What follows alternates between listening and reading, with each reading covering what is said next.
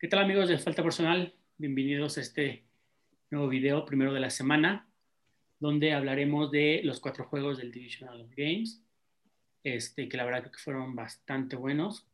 Este, hubo uno medio paliza, pero creo que los demás estuvieron bastante interesantes. Este, y hablaremos un poquito de las últimas noticias, sobre todo del, de las vacantes de, de, head coach en algunas, algunos equipos y pues esas son las, noticias más importantes este, hasta ahorita. Entonces, pues bueno, empezaremos con el primer juego que justamente creo que fue una pequeña paliza, donde Los Ángeles Rams visitaron a los Green Bay Packers. La línea era más 6.5 para Rams o menos 6 para Packers. Yo me fui con, con Rams.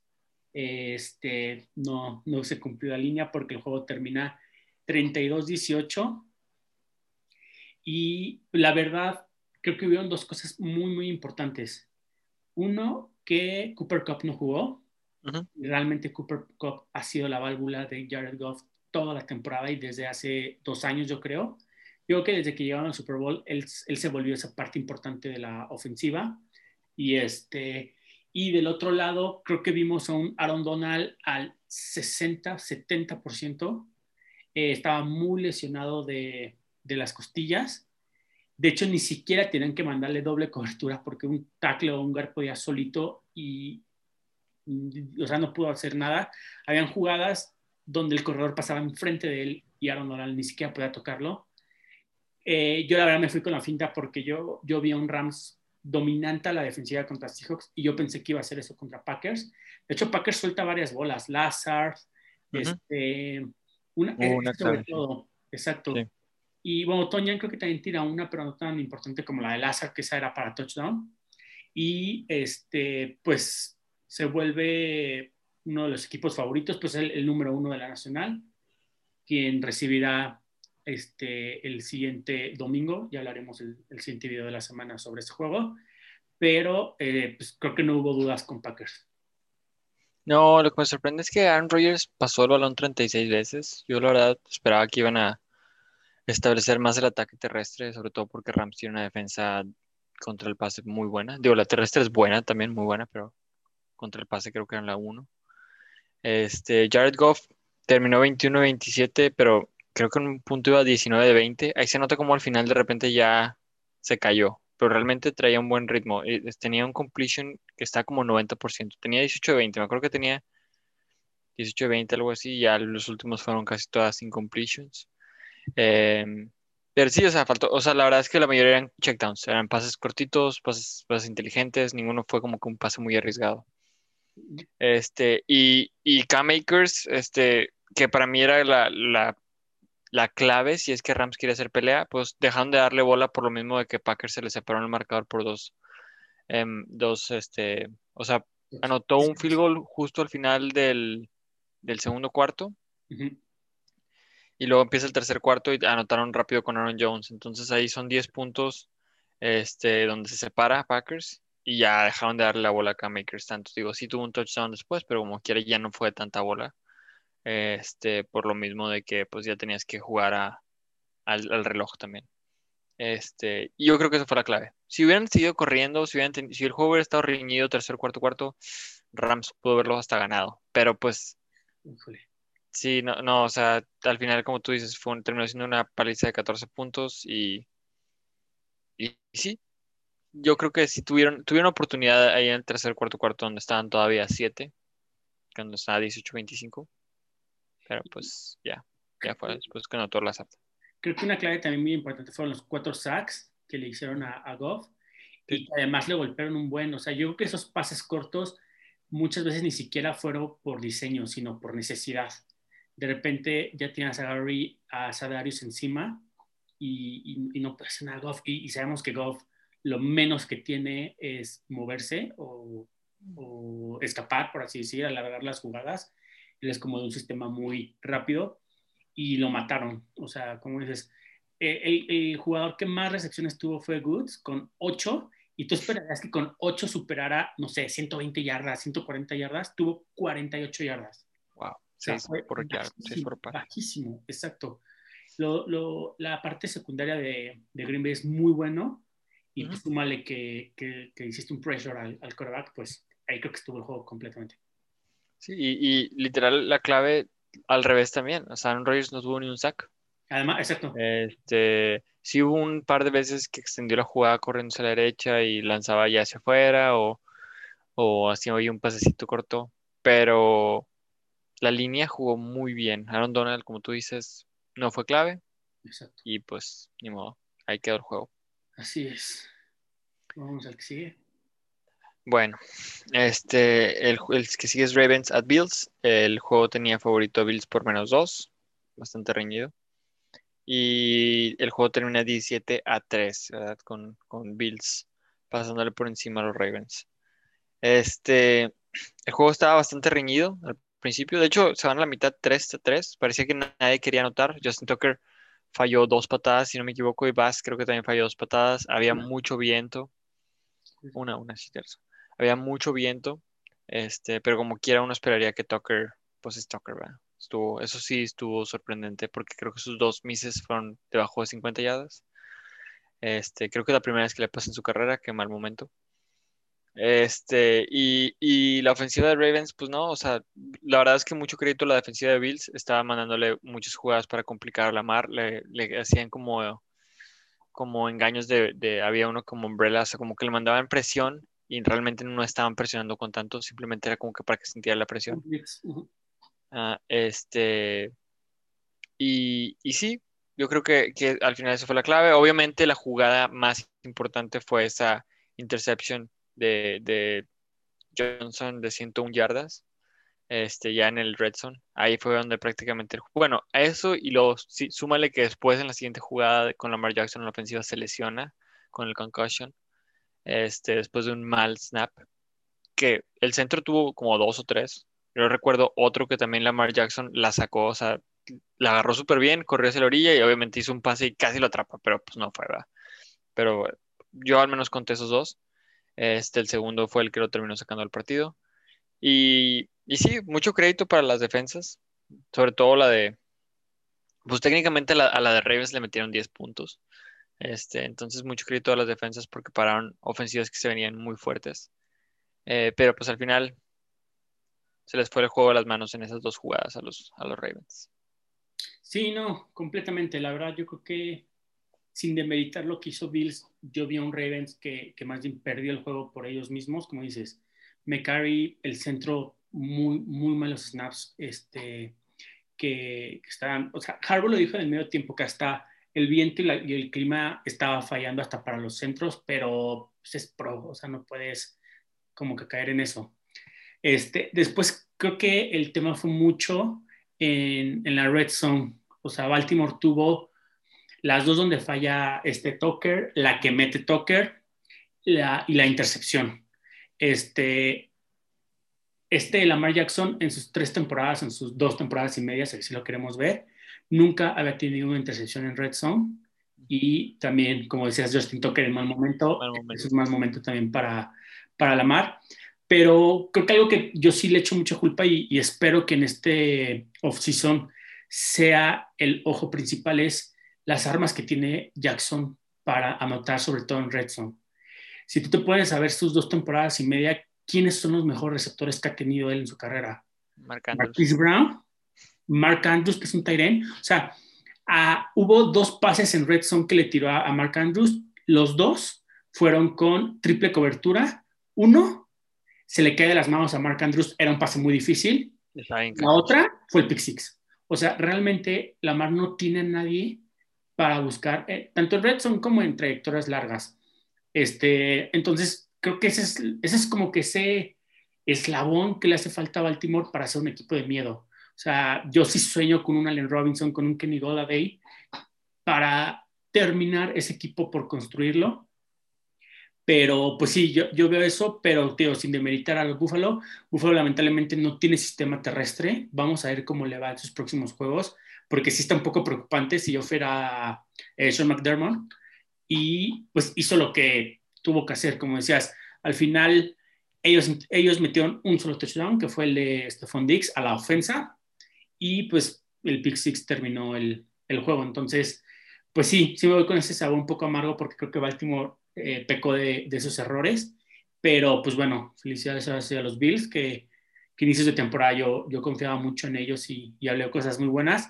Pero sí me está decepcionando un poco Bills. Ojalá y su próximo juego lo, lo mejoren porque, híjole, si juegan como juegan contra Baltimore, veo bien difícil que, que ganen su partido. Pero pues bueno, ya hablaremos de él en la semana. Sí, digo también Baltimore es mejor defensa que Kansas. Pero vamos a ver cómo les va también. Vamos a ver cómo está Kansas también con lo de Mahomes. Entonces sí, ya lo hablaremos cuando, cuando se acerque nuestro episodio de la previa.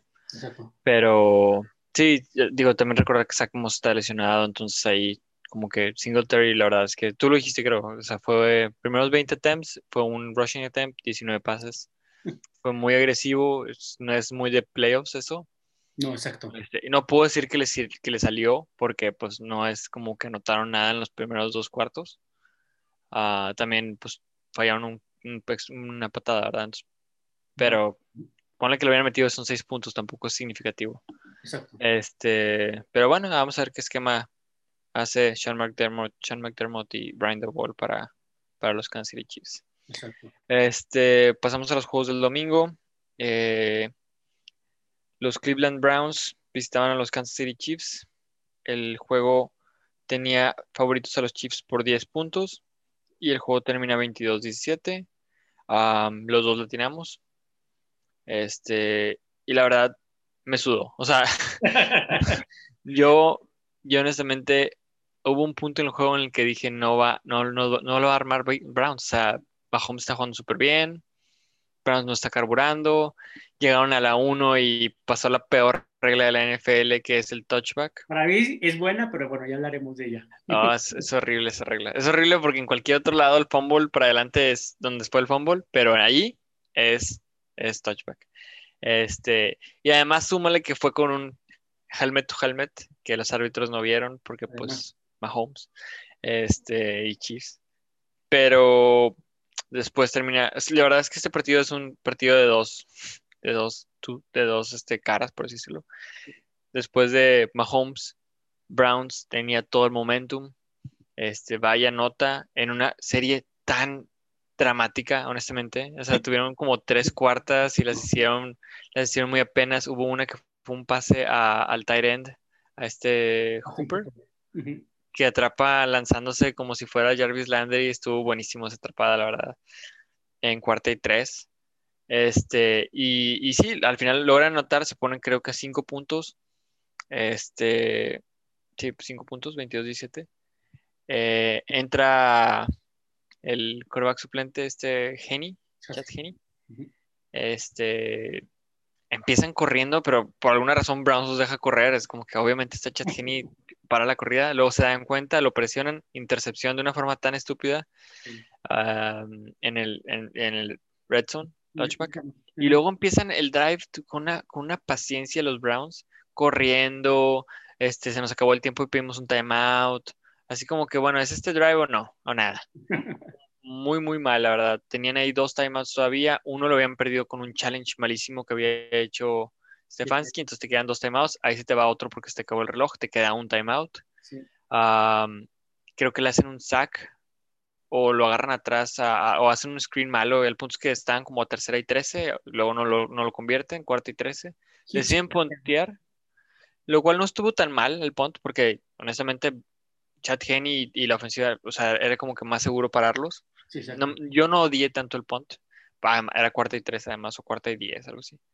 Este, tienes un timeout, lo usas y, tercera, y tercera y 18 y dejas que Chad Geni te corra 17 yardas o 18 yardas, ya no sé cuánto. 17 yardas, sí. Creo que era tercera y 16, entonces creo que corrió. Se puso a hinches y, y, luego este, hacen el fake como que van a pasar, como que no, y Andy Reid demuestra porque es el mejor de los mejores coaches ahorita en la NFL, se la juega, hace un pase a Terry Hill se acabó el juego. O sea, eso honestamente, mis respetos. Este, Chiefs es más que Mahomes. Es lo único que yo me llevo de este juego. La verdad es que. ¿En qué aspecto? Mahomes es, es el mejor coreback de la NFL, tal vez sí, pero como quiera, Kelsey es el mejor de la NFL, Terry Hill es top 3 o top 5, la defensa está jugando relativamente, es above average, no es, no es buenísima, no es elite, pero tampoco es mala. O sea, este equipo con Alex Smith estaría peleando también en mi punto. Y, y Chad Henney, la verdad es que no es el mejor suplente y vamos a ver qué pasa. Porque pues ganarle a Browns con arriba dos touchdowns no es, es, más sencillo que ir a ganar, que ganarle a Bills, ¿verdad? Pero si no se lesiona Mahomes y siguen con el mismo ritmo, porque también se lesionó en el pie. O sea, antes de que de la concussion también se lesionó en el pie y estaba ahí como que batallando. Honestamente, yo creo que sí cumplían los 10 puntos. Estaban jugando muy, muy bien este, los primeros dos cuartos. Sí, sí, sí. Yo, a diferencia de, de siendo un, un, Raven fan, ahorita diciendo que me enojó, me entristece, si yo fuera de los Browns, creo que estaría muy feliz o sea, yo sé que lo descalificaron, pero creo que el futuro de, de Browns es brilloso, por así decirlo.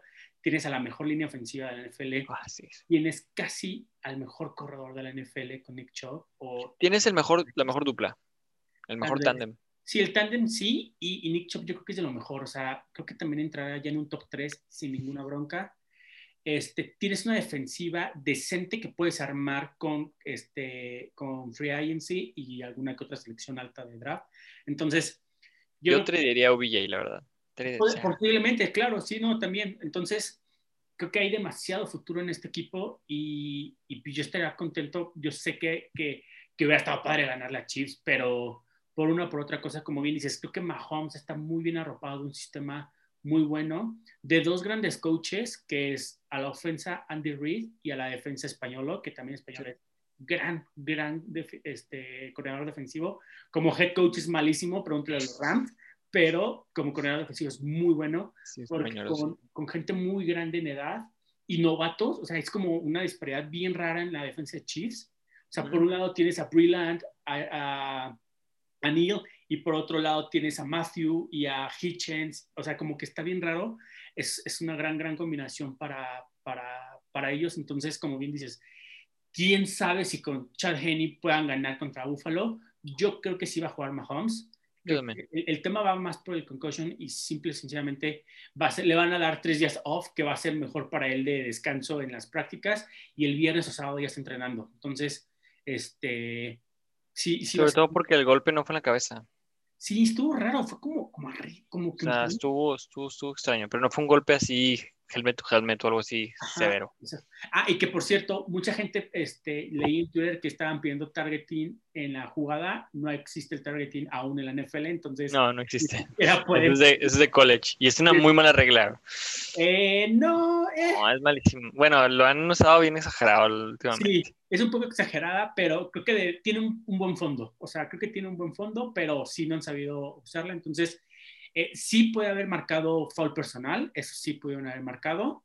Eh, ah, en el, el helmet o helmet, dices. exacto, eso ah, sí puede marcar. Eso sí debe haber sido, sí, la verdad. Exacto. Y a mí sí me gusta esa regla, o sea, que si es este, bola y sale que sea touchback, porque yo siento que la jugada más difícil en un partido de fútbol americano es hacer un fumble. O sea, es más fácil interceptar que hacer un fumble. Y, y, yo creo que es un premio al equipo al que al que hace esa jugada. O sea, estás a nada anotar y creas la jugada más difícil a la defensiva. Para mí, de hecho, para mí, hasta cuando es fumble y sale, se la deberían de dar al defensivo, pero bueno, o sea, será too much tal vez. Pero creo que sí es un gran. Rugby, casi creo. creo que sería un gran regalo, o, creo que sí es un gran award para un defensivo cuando hace un fumble así. Podrá pasarle a, a, nuestro equipo en contra a favor y pues bueno, hablaremos ya de eso, pero creo que sí se hace una muy buena regla. Pero ya para cerrar este tema, yo de los tres años que he jugado Mahomes ya como titular y todo, creo que es el peor Chiefs que he visto, pero aguas, no, no significa que sea un mal Chiefs, sino creo que fueron mejores los Chiefs pasados. Entonces yo sí veo una muy buena oportunidad para que Bills pueda mínimo hacerles ruido en, en la final de conferencia. Sí, bueno, el Mahomes de MVP season sí está monstruoso, ¿verdad? Sí, exacto. Que no fue el campeón. Que no fue campeón. Este, sí, puede ser. El, lo, último, lo de la regla. Yo no sé, yo, yo, a, a mí sí me molesta demasiado esta estúpida regla. Porque, pero bueno, es la regla, ¿verdad? La regla estuvo bien. Este. No, está malo con el todo. Exacto. Lo único que sí es, si yo fuera, de hecho lo vi en Twitter, de que Bill Belichick haría de que una sesión de como 20 minutos nada más para explicar a los jugadores ofensivos que no hagan un reach ya a Lenson. O sea, es de que si, te quedas una yarda no pasa nada, hay tiempo. O sea, era, creo que estaban en el two minute warning de la primera mitad, quedaban como un minuto. Yo hasta diría, hasta está mejor, le bajas más al reloj y le das menos tiempo a Mahomes. Sí, exacto. Este, quédate, quédate en primera y uno, tienes una buenísima línea ofensiva, tienes buenísimos corredores, eres casi, eres el mejor equipo en Red Zone contra el peor equipo en Red Zone de defensa. Tranquilo, no pasa al nada. Final el jugador trae toda la inercia quiere es que el jugador sí, quiere anotar, quiere anotar. Pero Bill Belichick haría esa sesión. Y, pero bueno, es lo que es. Este, pues bueno, si quieres pasamos al último juego. Eh, creo que el más interesante por muchas cosas. Y pues bueno, los Tampa Bay Buccaneers visitaron a los New Orleans Saints. Eh, la línea era favorito Saints con menos 3. Eh, tú y yo nos fuimos con Box. Eh, lo ganamos porque el juego, de hecho, lo gana Box 30-20. Y aquí podemos, digo, irnos a, demasiadas cosas. Creo que una de las cosas más importantes que tal vez vimos la última vez a Breeze en un campo de fútbol americano profesional jugando. estará en, en, la historia todos los récords que hizo. Él solo ganó un Super Bowl. Obviamente creo que va a ser Hall of Fame y va a ser First Ballot. Yo creo que no, no hay duda, sobre todo porque esta generación creo que nadie se va a retirar importante como para que le haga ruido. Este, no sé, este, no se me ocurre alguien de, de esta generación. Roethlisberger o Rivers pueden ser los únicos, pero como quiera, Breeze no le hacen ruido a él. El único que le podría hacer ruido es literal Tom Brady. Ajá, exacto. Y Tom tiene un año más de contrato, entonces yo creo que se pusieron de acuerdo en un año un año, un año yo.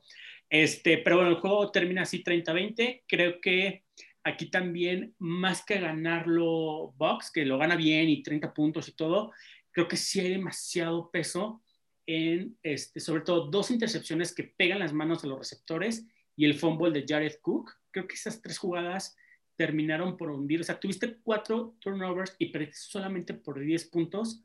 Creo que, que te da así como ese decir, híjole, si no habías tenido que sea dos, tal vez te quedas en el juego, pero bueno, este, aquí creo que también hizo mucha falta la Tavius Murray.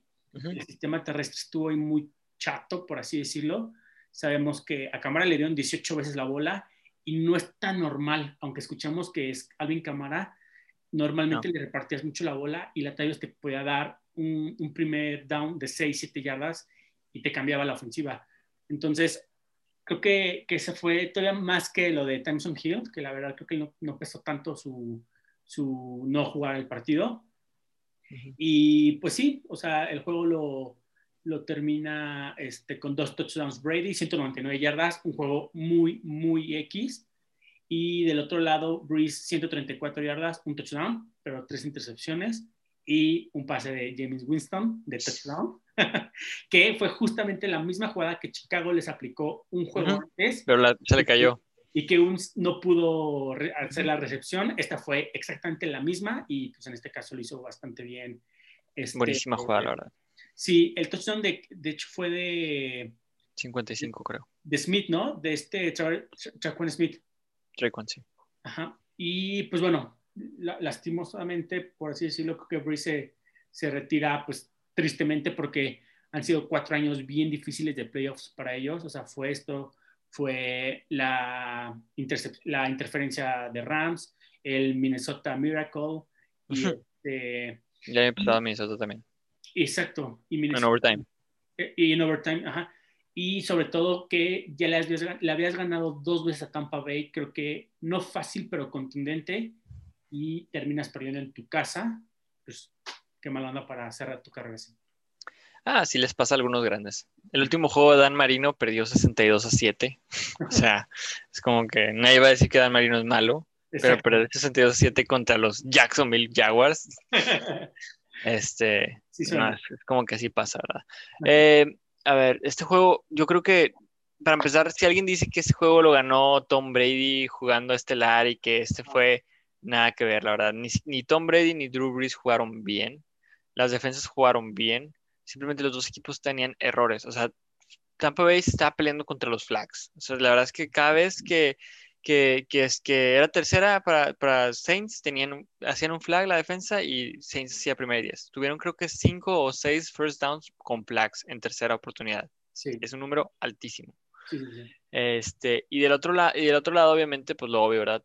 Eh, Saints con los turnovers. Tuvieron cuatro turnovers, tres intercepciones, un fumble. Y con excepción del último, si no me equivoco, todos los demás terminaron en touchdown. O sea, 28, ¿cuántos cuánto terminó el juego? 30, ¿verdad? 21 puntos fueron de turnovers. O sea, intercepción a, Breeze, touchdown. Eh, fumble de Cook, touchdown. Intercepción a Breeze, tres, touchdown. Y la última intercepción ya fue como que para hincarse. Este. Sí, para terminar el juego. Sí. La verdad es que el juego también aquí estaba reñido por lo mismo, porque te digo, ninguno de los dos equipos estaba dando ese. Yo estaba viendo el juego y lo único que podía pensar es, el equipo que gana aquí lo van a hacer garra la siguiente semana en Green Bay. O sea, ninguno de los, si juegan así, ninguno de los dos tiene para meterle las manos a Green Bay. Este, que obviamente no, no es lo que voy a decir en el preview, porque pues es Tom Brady y es Drew Brees, juego diferente y son leyendas, ¿vas? se pueden recuperar. Pero sí me dio la sensación de que Drew Brees no podía hacer un pase largo. Este, de hecho, Tom Brady también empezó mal en eso. Creo que los primeros cuatro pases de arriba de 20 yardas fueron incompletions. Em, y también tuvo algo de suerte Drew Brees con, con, varios pases malos que hizo y se le cayeron de las manos a los, a los, a los corners. pero eh, suerte Tom Brady. Pero sí, digo, al final de cuentas, este, para mí, ganó la mejor defensa ganó la defensa que sacó más la casta, ganó la defensa que creó turnovers. El turnover de, Jared Cook, de, del rookie, este, ¿cómo se llama el rookie? Antoine Winfield. De Antoine Winfield, fue la clave para mí. O sea, ya, ya, ya te había hecho el first down Jared Cook y ya se iba a poner casi en field goal range. Este, y haces ese turnover con un puñetazo que justo, justo dos jugadas antes Anton Winfield casi le hace una intercepción a Drew Brees. Sí. Este, y, luego, y luego viene el, el puñetazo al, al, al, balón de Jared Cook, que de hecho Jared Cook se veía bien emocional en, en el sideline. Ese, fue, ese para mí fue la jugada clave que cambió el juego. Obviamente, si quieres ir más atrás, el, el, los regresos de patadas de, del principio, este, la verdad, Box estaba, no sé qué estaba haciendo en Special Teams, em, pero el segundo fue un touchdown que nada más lo quitaron porque hubo un block in the back súper innecesario. Sí, sí, nada que ver. Sí, sí, sí. Este, pero bueno, así pasa. así es en estos juegos. Cada juego es muy, doblemente importante. Exacto, y pues bueno, sin adelantarnos al episodio, solo decir que termina eh, Bills Chiefs y eh, Bucks Packers para el siguiente domingo. Conferencia. Exacto, finales de conferencia. Casi estoy seguro que es a las 12 a las 6, pero bueno, el próximo video les confirmamos todo. Y pues si quieres empezamos con noticias, obviamente de head coaches, que después hablar tú de, del tuyo, que, que seguro es el que quieres hablar más. Sí, bueno, Brandon Staley fue el de, el de Chargers. La verdad es la última, la última noticia de todos los head coaches desde nuestro último episodio, ¿verdad? Pero vamos a empezar atrás para adelante. Este lo anunció Chargers, literal, acabamos el juego Tampa Bay contra Saints como a los dos segundos llegó, salió la noticia de, de Rappaport y de pues todos los demás ahí. Este es una, yo creo que es un buen hire, la verdad yo ya estaba, yo vi el juego de Bills Ravens pensando que ya el, este Double, Double era mi, mi, head coach, entonces le está echando porras, pero Brandon Staley se me hace una buena, una buena decisión, la última vez que Charles tuvo un defensive minded este head coach creo que fue Marty Schottenheimer en el 2006 según yo, ofensivo. Según, yo, Schottenheimer era defensivo. Ya checamos, pero bueno. Ahorita checamos. Pero bueno, si no es él, más atrás entonces. Este, entonces sí, va a estar interesante y cómo, cómo le va a Chargers con eso. Y yo creo que, que, está bien. Digo, tienen buenas armas en la defensa. Va a estar interesante si, si Staley aplica el 3-4, porque es un sistema que Chargers no ha usado desde, desde John Pagano. entonces, eso estaría. Pero en Rams jugaban 4-3, pero al final los sistemas siempre van por cómo tienes a tus jugadores, o sea, qué jugadores tienes de calidad. Sí, pues digo. Creo que, creo que Rams al final sí jugó 3-4 esta temporada. Por eso vi en Twitter que lo del 3-4. Digo, 4-3, 3-4, lo que sea, no sé. El punto es que armas tiene, porque también he leído, bueno, es que no, sí, se fue el coach de la mejor defensa de la NFL pero pues no tiene a, Aaron Donald, no tiene Ramsey. pues sí, es cierto, pero pues también tiene a Bosa, tiene a, tiene Jerwin James, si es que ninguno se lesiona, tiene buenos corners, tiene armas. O sea, el punto es que no llega un equipo malo en talento. Y, y es, me, me, agrada, me agrada el hire. Obviamente es muy importante ver quién va a ser el offensive coordinator. yo no sé por qué muchos analistas dicen tiene que ser un offensive coordinator, head coach para que develope, o sea, para que el development de Herbert. O sea, yo creo que es más importante el offensive coordinator que el head coach. El offensive coordinator es el que, y, el, y hasta el quarterbacks coach. Esos son los que están más ahí con el quarterback y los que tienen que ser más development. Entonces, hay rumores que tal vez van a dejar a los mismos del, del año pasado. Hay, entonces, hay que esperar a ver qué pasa. Sí, pues de hecho hay historias como Bruce Arians que él le dio el desarrollo a Roethlisberger en, como coach y a Andrew Locke como coordinador ofensivo. Entonces, sí, sí, sí, sí es buen ejemplo. Antes de cambiar de equipo, solo decir que Anthony Lynn se suma al posible offensive coordinator de Seattle, no sé si lo viste. Sí. Parece ser que o, este Doug Pearson o Anthony Lynn son como los candidatos. Y pues bueno, otro de los coaches que, que llegan es Arthur Smith, que era coordinador ofensivo de Titans, llega a los eh, Atlanta Falcons. Eh, recuerden que Dan Quinn fue quitado y después Harris fue interino de hecho Harris creo que lo quiere el nuevo coach de Jets, que ahorita hablaremos de él. Este, pero este, a mí, híjole, la verdad, pues solo los equipos saben por qué contratan a su gente. Hay demasiadas cosas internas que ni siquiera los reporteros más cercanos lo saben, pero este, sí sabemos que el crecimiento de Tannehill, de tener coaches en, en Miami, al llegar a, a Tennessee fue brutal, o sea, fue, fue un, fueron pasos agigantados hacia arriba. Entonces, creo que eso le puede ayudar mucho. Hay que ver qué futuro quiere tener Falcons a la ofensiva, porque sabemos que Matt Ryan tiene las horas contadas. Este, Los corredores tampoco son como corredores a futuro. Sabemos que, que, Julio Jones parece que ya no va a quedarse en el equipo. Entonces, llegas y pierdes casi casi tus primeras tres o cuatro piezas clave. Pues bueno, ya veremos cómo, cómo juega su agencia libre, cómo juega su draft pero pues sí es interesante. Creo que le quieren dar una vuelta a la moneda completamente de tener un coordinador defensivo con Dan Quinn a un coordinador ofensivo con, con Arthur Smith y creo que esta sí es una apuesta 50-50. Veremos a ver cómo se dan los resultados. Sí, está interesante, la verdad. No me da mucha confianza el Atlanta Job a mí, la verdad, sobre todo con todos los cambios que tú mencionas. Todd Gurley ya pasó su prime. Totalmente. Calvin Ridley es muy bueno, la verdad. Gage es bueno también. Entonces, tampoco quedan tan mal en, receptores. Y Matt Ryan, digo, no, creo que nunca llegó a estar tan, no ha llegado a estar tan bajo como está Ryan Tannehill antes de llegar a Titans. La verdad, cuando llegó a Titans, yo pensé que Ryan Tannehill nada más iba a robar dinero. lo admito. Este, pero pues, si Arthur Smith trae su magia esa de revivir corebacks y le puede revivir un poco a Matt Ryan su carrera, a su MVP season o algo parecido, pues estaría bien. Pero pues volvemos al mismo, no sé qué tanto del head coach al final se meta ahí, entonces vamos a ver qué coordinadores termina agarrando. Exacto.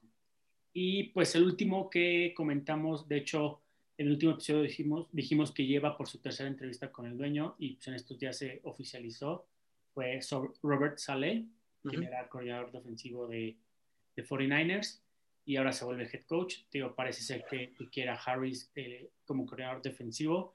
No sé a quién quiera como corredor ofensivo todavía, pero ahí sí yo creo que es, es, un ganar completamente para los Jets a comparación de toda esa lista larga de coaches que ha tenido.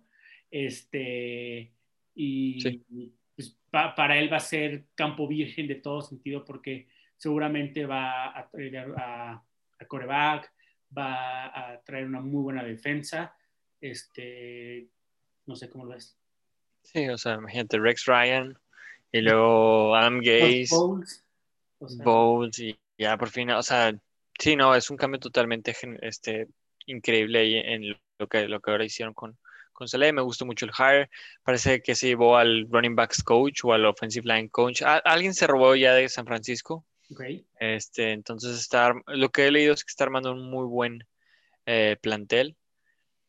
Habrá que ver cuál va a ser la situación con el coreback. La verdad, eso es lo que más me intriga del equipo de Jets, porque leí reportes que que está muy feliz con Sam Darnold, cosa que obviamente tiene que decir. Sí, claro. Eh, lo mismo dijeron de, de, Josh Rosen en Arizona, ¿verdad?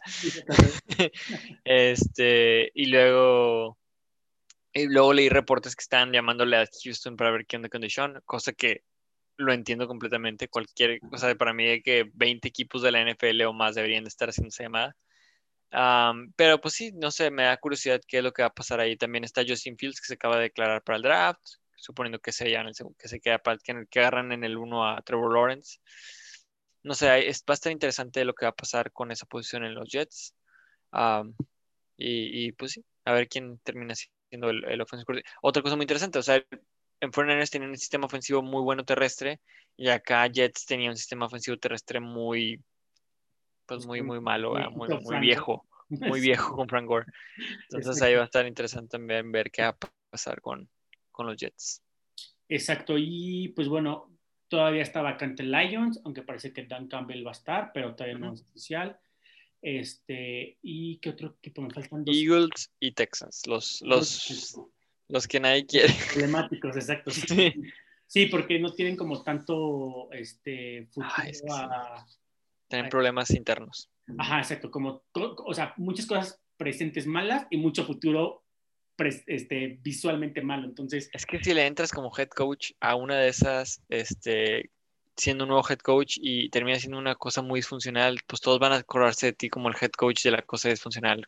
Exacto. Está, está gacho, pero es que sí va a ser, entonces tienes que pensarlo muy bien como de hecho, yo, por ejemplo, por eso creo que Brian Double, que era uno de los codiciados este año, el offensive coordinator de Bills, va a decir, ¿sabes qué? Mejor me espero un año más.